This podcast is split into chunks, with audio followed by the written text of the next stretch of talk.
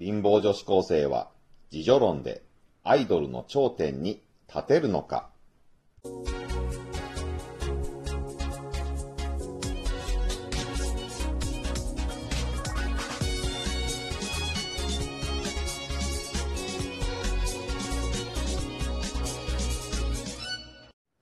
皆さん、こんにちは。ブックトーカーベンの読書シェアリングへようこそ。今回シェアするのは、サミュエル・スマイルズの著書、自助論を漫画にした漫画で人生が変わる自助論。この自助論はナポレオン・ヒル博士の著書思考は現実化するやジョセフ・マーフィー博士の著書と同じように成功哲学です。ナポレオン・ヒル博士やマーフィー博士は様々な成功者について取材、研究し、成功についての本をまとめましたが、サミュエル・スマイルズもまた発明王エジソンや劇作家シェイクスピア、蒸気機関車を実用化したジョージ・スティーブンソンをはじめとした様々な成功者についての取材、研究をもとに自助論という本を書き、ヨーロッパで大ベストセラーになりました。サミュエル・スマイルズは1812年生まれ、ナポレオン・ヒルは1883年生まれ、ジョセフ・マーフィーは1898年生まれですから、7、80歳年上です。彼らよりずっと早く成功哲学についての本を書いていたのがサミュエル・スマイルズだったんですね。自助論は1871年、明治4年に日本でも西国立志編、西の国に立てる志に編集の編と書きます。というタイトルで出版され、福沢諭吉の学問のすすめと並んでベストセラーとなりました。有名な天は自ら助くる者を助くという冒頭の言葉は翻訳した中村益直によるもの。当時の日本人には神様とか天国といった言葉より儒教にある天という言葉が馴染みやすいだろうとの中村正直の柔軟な発想によるものでした。今回はこの漫画で人生が変わる自助論から私が学んだこと。1、努力では大きなことではなく続けることを目指せ。2、幸運は手の届くところで待っている。3、眠るライオンより吠える犬。この3つをシェアさせていただきます。1、努力では大きなことではなく続けることを目指せ。努力すれば夢を叶えられる。この言葉を聞くとすぐこういう人がいます。努力したからって誰でもオリンピックに出られるわけじゃない。空を飛べるようになるのか？世界一の大金持ちになれるのか？でも、そういう人って真剣に本気でオリンピックに出ようとか、ドラえもんのタケコプターみたいなので空飛ぼうとか、世界一の超お金持ちになってやろうとか思っているわけではありません。ただ、努力すれば夢を叶えられるという言葉に言い返しているだけです。もし本気でそう思って努力をするのであれば、それは願望実現につながっているんです。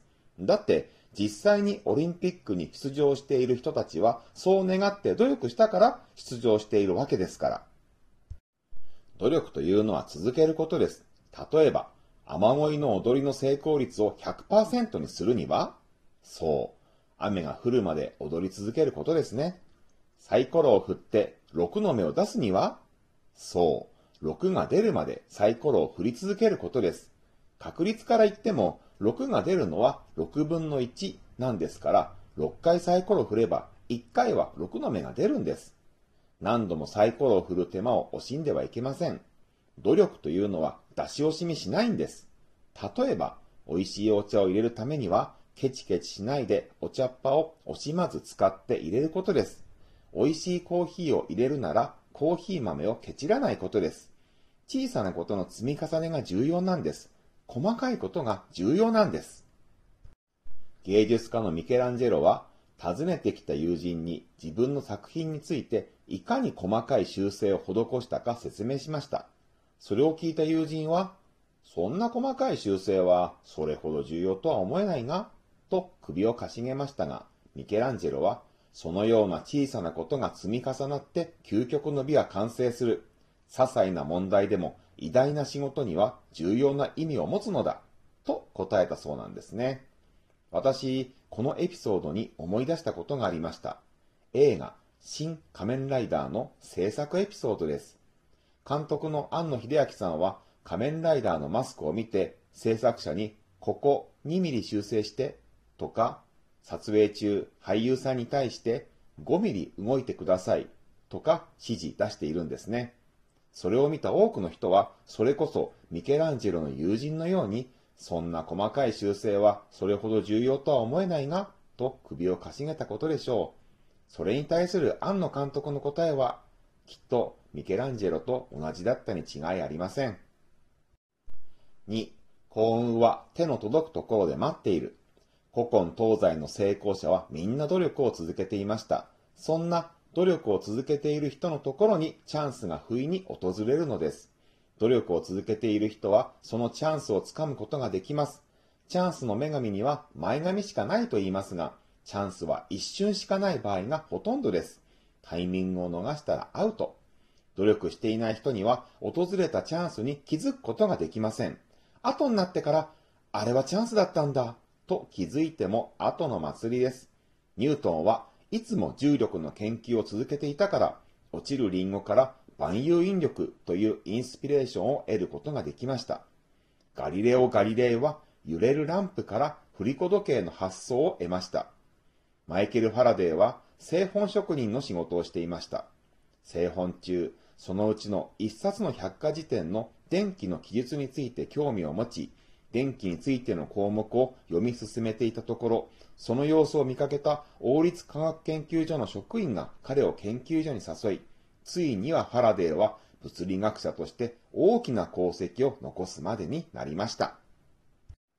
ファラデーはもともと貧しく、ろくに学校にも行っていませんでしたが、熱意とチャンスをつかむ行動力で成功に至ったのです。あなたの手が届きそうなところにチャンスがやってきたと思ったら、タイミングを逃さず、迷わず行動ですよ。また、こんなお話もあります。昔、アメリカで金を探して山を掘っていた人が、いくら掘っても金が出ないので、諦め、その山を他の人に売っちゃったんですね。その山を買い取った人が念のために調べてみたところ、なんとその穴をあとちょっとだけ掘り進めたところにたくさんの金が埋まっていたことが分かったんです。これは山の元の持ち主にしてみればすごく悔しい話ですよね。でも、あと少し努力を続けていれば報われていたんですよ。このような話は世の中にはたくさんあるのではないでしょうか。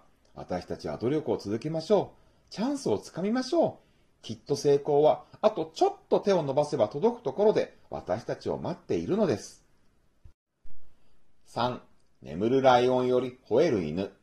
これは特に控えめで引っ込み思案が多い日本人にはぜひ覚えておいてほしいですね。